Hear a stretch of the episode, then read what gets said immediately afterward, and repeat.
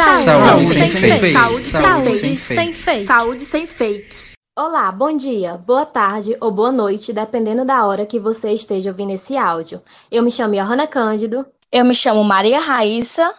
E eu me chamo Carlos Henrique. Hoje iremos abordar um tema que traz muitos debates por conta das inúmeras fake news divulgadas sobre ele, que é transplante de medula óssea, sigla TMO. Segundo o Registro Nacional de Doadores Voluntários de Medula Óssea, o REDOME, o TMO é um tipo de tratamento proposto para algumas doenças que afetam as células do sangue, como as leucemias e os linfomas. Consiste na substituição de uma medula óssea doente ou deficitária, objetivando reconstituir uma nova medula saudável.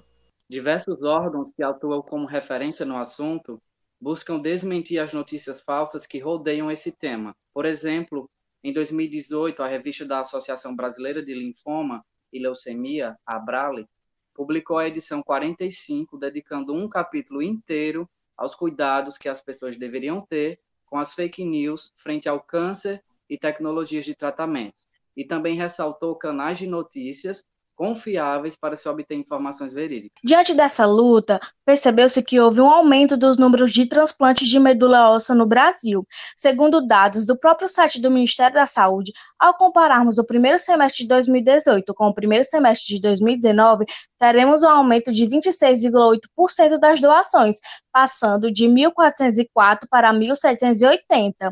Para entendermos mais sobre o transplante de medula óssea e avaliarmos as fake news e dúvidas sobre esse assunto, convidamos o Dr. Daniel Freire de Souza para falar da temática. O nosso convidado de hoje possui graduação em farmácia pela Universidade Federal do Ceará, habilitação em análises clínicas, farmácia industrial e doutorado em biotecnologia em saúde. E atualmente é professor da Universidade da Integração Internacional da Lusofonia Afro-Brasileira, a Unilab.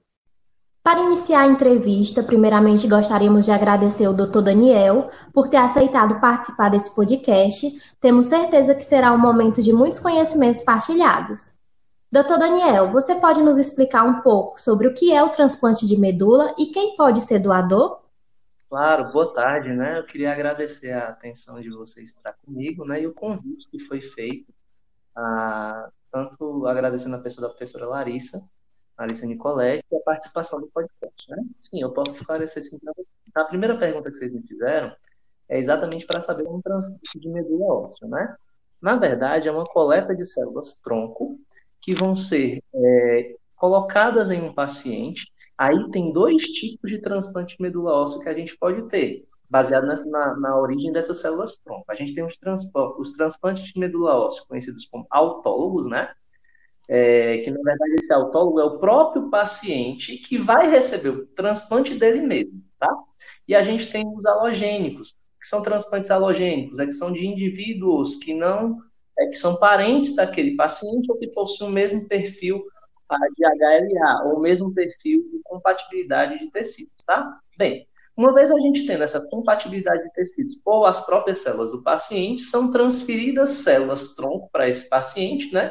Para que ele possa ah, ter a substituição da sua medula, uma vez que essa medula, durante o procedimento de transplante de medula óssea, a medula original do paciente, ela vai ser, no caso, é, farmacologicamente eliminada do corpo dele, tá? É assim que a gente pode falar, tá? Bem, quanto à segunda pergunta, quem pode fazer doação para é, transplante de medula óssea de um modo geral? Normalmente, os doadores, ah, pelo que a rede é, de doadores de medula óssea ou de voluntários de medula óssea que a gente tem, né? É, a, é a né, no caso, que é o, é o, Registro Nacional de Doadores Voluntários de Medula Óssea. Ela aceita pacientes entre 18 e 55 anos, tá? Esses pacientes estão em bom estado de saúde, né? Não ter doença incapacitante, além de não apresentar nenhum tipo de neoplasia, que é câncer, uma doença hematológica ou doenças do próprio sistema imunológico. É claro que antes da doação, ele também vai passar por uma série de avaliações clínicas para verificar se ele tem algum tipo de complicação. Como um dado interessante, menores de idade podem fazer a doação, desde que haja uma série de requisitos que sejam atendidos. Dentro desses requisitos, quais são esses requisitos que eles pedem, né? Está no bom estado de saúde, tem que ter a concordância dos pais e normalmente uma autorização judicial para que isso aconteça. Então, eu espero que eu tenha sido claro nessa, nessa resposta para vocês, tá certo? Daniel, quem tem tatuagens ou piercings pode fazer a doação? Bem, vamos lá. Bem, vamos lá. A gente entra então naquela mesma é, situação que a gente estava falando antes, que são os critérios básicos para a doação, tá? Inicialmente, o paciente não pode ter nenhum tipo de é, infecção para poder estar tá doando essa medula óssea para a rede, né? Para caso para quem com receptor. Quem tem tatuagem piercing pode. Vai ser feita uma avaliação, tá? É, prévia para fazer um histórico de quando foi feita essa tatuagem, quando foi feito esse piercing, tá? Porque alguns vírus, como HIV, como o vírus da hepatite, eles podem ser transmitidos ah, durante a, o ato de se fazer a tatuagem ou da colocação do piercing. Em relação ao piercing especificamente, os piercings que têm a localização em mucosas, como lábios e genitália, de fato a gente precisa de um tempo de avaliação.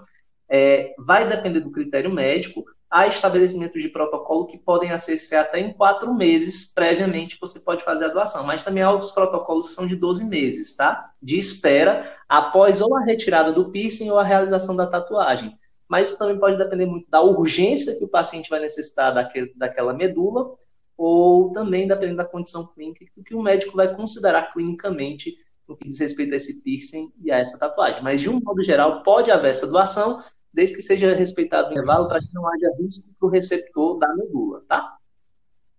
Doutor Daniel, uma das grandes fake news observadas foi a que dizia que o transplante de medula óssea retira um pedaço do osso ou da coluna do doador. Para esclarecimento geral do público, o que realmente é retirado para doação? Bem, eu acho que como foi muito bem colocado por vocês, é uma fake news de fato. Não é retirado um pedaço nem, nem da coluna, nem da bacia do doador, qualquer outra região do corpo. É um procedimento que, de fato, exige pelo menos a uma internação prévia do paciente, tá? É, durante essa internação, essa internação normalmente é de 24 horas, para quando a gente retira a medula óssea é, da bacia desse paciente, tá? Ela é retirada por um procedimento de punção, onde você faz a colocação de cânulas ou agulhas na bacia do paciente e tira uma amostra, uma quantidade de células da bacia desse paciente. A doação, ela exige realmente uma internação de 24 horas, é um procedimento feito sob anestesia. Esses, essas anestesias podem ser peridural ou geral, tá? É, normalmente são esses dois tipos de anestesia mais utilizados e é feito em centro cirúrgico. O procedimento não dura mais que 120 minutos, ou seja, duas horas, tá? Em média, 90 minutos, tá? O que é interessante ressaltar é que a medula óssea do doador ela já está recomposta aonde ela foi retirada por volta de 15 dias. Ele não fica afastado das suas atividades por mais de uma semana, tá? O que é relatado pelos, pelos pacientes que fazem a doação é que realmente há uns dois ou três dias de incômodo, mas que o tratamento é super simples, é com analgésico desses que a gente compra em farmácia mesmo, porque a dor é relativamente leve, tá? Mas é esse um dos procedimentos. Existe um outro procedimento de doação, no qual a gente também pode ter é, é, esse processo, esse processo de doação pode ser feito por afese. O que é isso, Daniel? É onde o paciente é colocado em um equipamento no qual o equipamento separa células tronco do sangue periférico dele e o sangue normal dele. O sangue normal é devolvido, as células tronco são separadas para doação. É um outro tipo de procedimento no qual você toma um medicamento, é submetido a um equipamento de separação para que você possa ter as células tronco e elas possam ser doadas para o receptor. Então, são esses dois procedimentos ambos bastante simples. Um necessidade de centro cirúrgico, o outro a necessidade de tomada de medicamento e acoplagem a um equipamento que é similar a uma doação de plaquetas, tá? De uma maneira bem genérica, ou uma, é, uma comparação bem genérica, é similar a uma doação de plaquetas. Daniel, esse procedimento é doloroso ou traz algum malefício para o doador? Não, não, não, não. Malefício nenhum. Ele é doloroso porque, quer queira, quer não, é um processo invasivo, mas o paciente vai estar sob anestesia, tá? O que realmente acontece após a coleta de, de células-tronco é que o paciente pode sentir um pequeno incômodo ah, na região onde foi feito o procedimento, mas normalmente de, 20, de 48 a 72 horas depois, esse incômodo cessa e a atividade normal do paciente já retorna com uma semana, para vocês terem ideia de como é tão simples. Ah, muitas pessoas têm dúvida se há algum tipo de corte, de incisão. Não, não há. tá? É bem engraçado que até as próprias, alguns clínicos, por desconhecimento do que é, é o TMO, é, às vezes perguntam, ah, onde é que está o corte do teu, do teu, da tua doação? Onde é que... Não, não tem corte, tá? E você pode ficar ainda, em alguns casos, com uma pequena cicatrizinha de onde houve a introdução da cânula, mas de um modo geral, um procedimento super simples de recuperação é, super tranquila, tá? Então, é, após o, o, procedimento, normalmente com 48 a 72 horas, você já está bem para retornar às atividades normais da sua vida, mas para as atividades plenas de vida comum, com uma semana você normalmente retorna. Bom, outra fake news que encontramos afirma que o doador ficará doente facilmente depois de realizar tal procedimento. Como podemos desmentir tal informação? Vamos lá, isso também é muito importante para a gente destacar que os doadores não ficam doentes, né? Pelo contrário. Como eu disse para vocês, existe uma série de condições, dentre elas do doador ser, extremo, é, ser saudável e estar tá numa condição boa de saúde, inclusive nutricional, né? É, então, ele tem que estar com uma, uma qualidade de vida boa para poder doar. Né? Dentro dessa circunstância, a medula dele já se recupera com 15 dias, porque é um paciente rígido, né? que é o que a gente chama saudável de fato. Então, o que, que acontece? Quando ele faz a retirada, ele tem que tomar os cuidados, porque ele fez um pequeno procedimento, mas ah, com o tempo, a, as nossas próprias células tronco vão se reproduzir dentro da medula e devolver aquele tecido que foi retirado. Então, duas semanas depois, tá tudo ok. Ele fica sendo acompanhado pela equipe de, de do hospital onde foi feito o procedimento, para que qualquer tipo de intercorrência que ocorra, a equipe seja prontamente avisada. Mas isso dificilmente acontece. É, pelo que a gente pode acompanhar com as equipes de doação, isso é raríssimo acontecer. Claro que vai ter um incômodo da dor, mas, como eu falei, em 48, 72 horas isso já cessa. E o tecido rapidamente é recuperado, uma vez que é um paciente saudável, que vai estar sendo bem acompanhado, e, assim, ele preenche uma série de critérios também para fazer esse tipo de doação.